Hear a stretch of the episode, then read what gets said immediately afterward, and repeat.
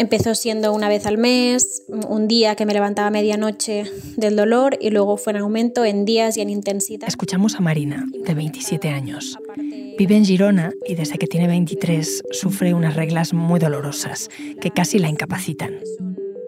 Ahora por suerte estoy en tratamiento y no es tan intenso, pero llegó a dejarme en la cama hasta tres semanas sin tolerar ni la comida ni el agua, vomitando del dolor y con analgésicos muy potentes que mi cuerpo al final también rechazaba. Desde que Marina empezó con esos dolores hasta que tuvo un diagnóstico pasaron dos años.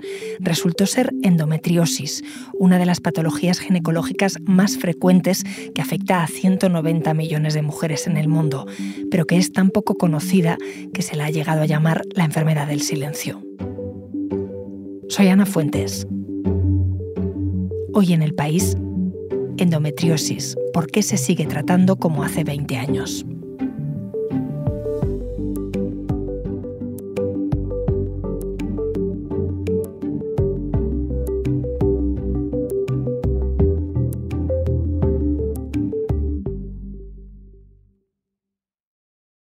Hola Inés. Hola Ana. Inés Sánchez Manjabacas es mi compañera de salud y bienestar del país. Voy a empezar por lo básico. ¿Qué es la endometriosis? Pues la endometriosis es una enfermedad en la que el tejido que recubre el interior del útero, que es el endometrio, crece fuera del útero, puede crecer en la parte externa de este órgano, en los ovarios o en las trompas de falopio. Estos son los, los sitios más habituales donde, donde se puede instalar este tejido. Em, se calcula que en el mundo sufren esta enfermedad 190 millones de mujeres y de personas con útero, una cifra que si nos vamos a España afecta a más o menos el 10%. No se conoce la causa, pero lo que sí que se sabe es que su origen es de base hormonal y que mm, pues puede haber factores genéticos que la propicien, pero eh, no se sabe exactamente por qué a algunas mujeres les pasa y a otras no. Los días previos eh, tengo la barriga muy hinchada, compresión, cansancio, eh, niebla mental. Los días de la regla evidentemente me deja en cama. Bueno, es un seguido de síntomas que me afectan y que me dejan muy pocos días libres al mes sin ningún síntoma. Evidentemente esto me impide llevar una vida normal. ¿Y qué síntomas tiene exactamente eh, esos dolores tan tremendos mm, con la regla de los que hablaba Marina? Pues provoca efectivamente dolores menstruales, eh, un sangrado también excesivo durante la regla, un dolor abdominal muy fuerte que pues, puede aparecer no solo durante la menstruación, sino en otras etapas del ciclo, puede provocar también dolores a la hora de mantener relaciones sexuales. En muchos casos, además, las pacientes pues, tienen problemas para quedarse embarazadas o incluso eh, llegan a ser estériles. Oye Inés, pero todo el mundo que tiene endometriosis es consciente de que la tiene. No, no lo es. De hecho, eh, es una enfermedad muy infradiagnosticada, entre otras cosas y otros motivos porque muchas mujeres asocian estos dolores de los que hablábamos a, la propia menstruación. Entonces no, le dan la importancia a lo mejor que tienen, lo, hacen, lo normalizan y esto hace que, bueno, pues que se diagnostique muy poco para los casos que se estima que, que realmente puede haber. ¿Y cómo se trata? ¿Cuál es el tratamiento? Bueno, eso se lo pregunté a Marina, que qué toma para el dolor, y esto es lo que me ha dicho. Empecé pues con un diumirena, que no bastó porque seguía teniendo la regla, entonces me añadieron más hormonas, zafril, para parar la ovulación y con eso consigo mm, como mínimo no sangrar. Pero con esto no basta. También llevo una dieta baja en estrógenos, con seguimiento por un nutricionista tratamiento para el SIBO, que es una patología que va muy ligada a la endometriosis, fisioterapia de suelo pélvico, fundamental para, poder aliviar muchos síntomas, fisioterapia eh, a nivel de, de músculo esquelético de alrededor de la zona, piernas, espalda, y tratamiento psicológico. Todas las pacientes tienen que seguir estos tratamientos de eh, DIUS, de dietas bajas en estrógenos. Todo el mundo tiene que tratarse Bueno, básicamente eh, el tratamiento tiene tres vías. Em, primero las pacientes comienzan con analgésicos de uso común, pues como el ibuprofeno o el paracetamol, ¿no? que tenemos todos en, casa. Y luego eh, ya hay dos vías. Está el tratamiento hormonal y ya si, si el dolor es muy grande, se pueden incluso recetar opiáceos. El tratamiento hormonal a veces son pastillas anticonceptivas que además ya sabemos que tienen efectos secundarios y que, claro, en sí mismas pues también alteran la, fertilidad, la anulan. Si alguien eh, está pensando en quedarse embarazada, pues desde luego no va a ser su, su solución. En los últimos años ha habido un perfeccionamiento de estas terapias, han salido medicamentos más nuevos, pero básicamente desde hace 20-25 años lo que se receta tiene la misma base hormonal. Entonces, lo que no tenemos es ni una terapia específica para la endometriosis, ni ninguna terapia alternativa eh, que se ha demostrado eficaz frente a la hormonal, ni desde luego una cura. ¿Y se puede operar? Sí, sí se puede operar, pero te voy a dar un dato, Ana. Cinco años después de la operación, prácticamente la mitad de las mujeres vuelve a sufrirla. O sea que vuelve a la casilla de salida. Eso es. ¿Y eso es porque no se investiga? ¿Porque no se están buscando tratamientos nuevos? A ver, sí que se investiga, pero sí que hay varios problemas para encontrar un tratamiento más de choque, según me han explicado algunos investigadores. Lo primero, se da la paradoja de que es una enfermedad que duele mucho, pero no te mata. Esto hace que al final se limite mucho más, eh, incluso a nivel ético, hacer ciertos ensayos con, pacientes. Por ejemplo, en el caso del cáncer, ¿no? hace años que se buscan terapias menos agresivas a la, quimioterapia y se ha avanzado mucho en la inmunoterapia, como por ejemplo con los tratamientos con células CAR-T. Pero claro, si un enfermo de cáncer a lo mejor tiene riesgo de morir, va a estar más dispuesto a, asumir más riesgos, em, someterse a ciertos ensayos clínicos al final una paciente con endometriosis no tiene su vida en peligro. Entonces es más complicado em, pues conseguir que se sometan a ello porque a lo mejor en ciertas pruebas no puede ser peor el remedio que, la propia enfermedad. Entonces es más difícil lograr abrir, otras vías. Y actores clave como las farmacéuticas, ¿qué dicen? ¿Qué tienen que ver en, en todo esto? Bueno, pues tienen que ver bastante. Eso mm, también me lo han dicho algunos investigadores. Al final, para farmacéuticas es más rentable no tener esa posición más conservadora de mantener la terapia hormonal, porque al final saben que más o menos, a unas mujeres más, a otras menos, eh, les funciona, les alivia el dolor.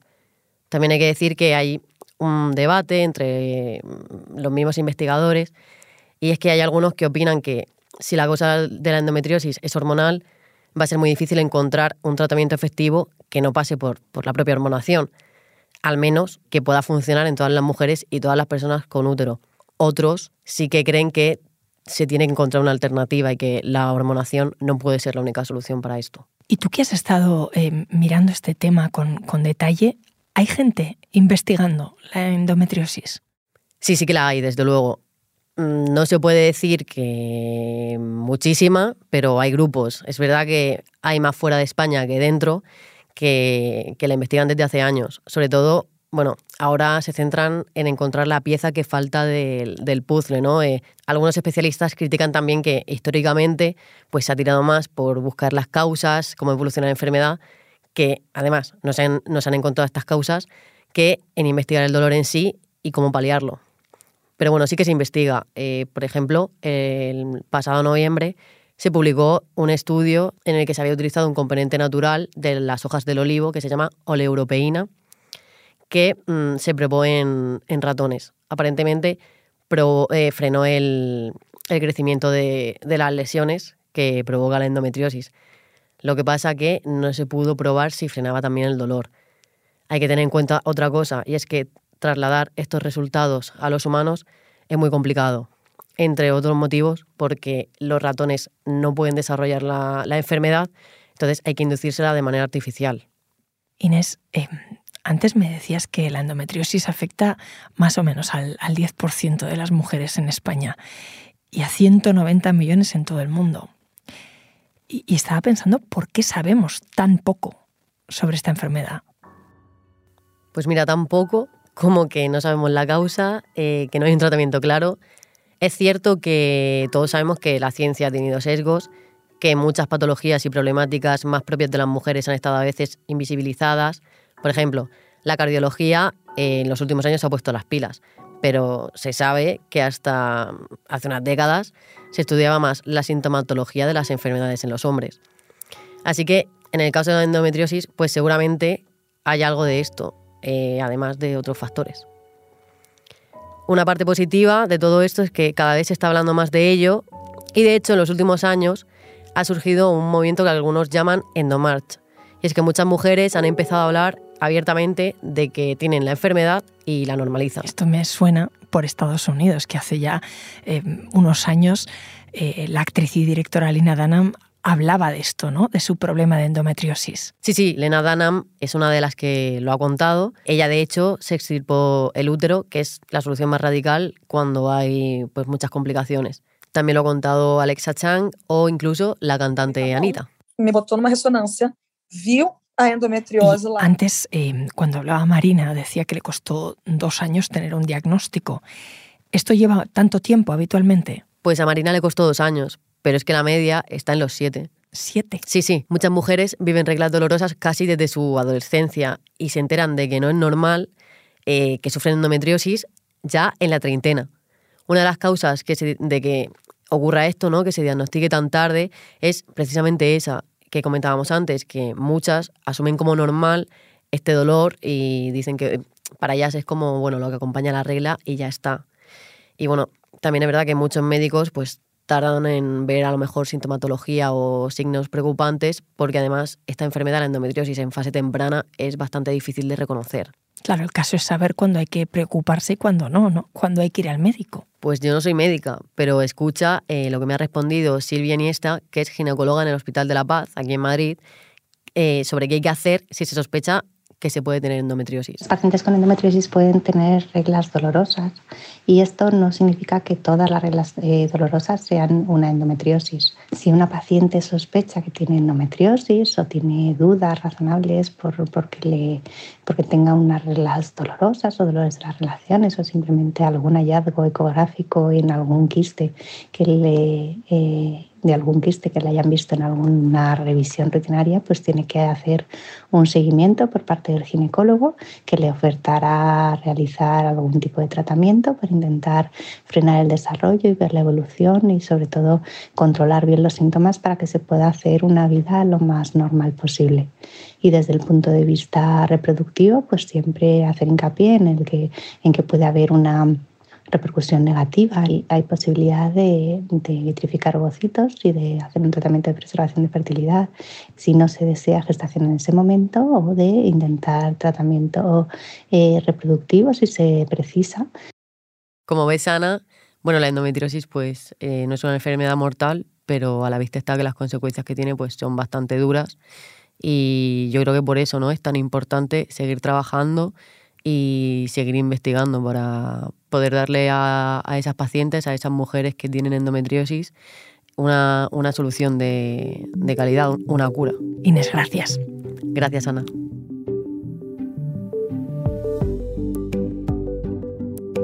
Este episodio lo ha realizado Belén Remacha. El diseño de sonido es de Nacho Taboada. La edición es de Ana Rivera y la dirección de Silvia Cruz La Peña. Yo soy Ana Fuentes y esto ha sido Hoy en el País. De lunes a viernes volvemos con más historias. Gracias por escuchar.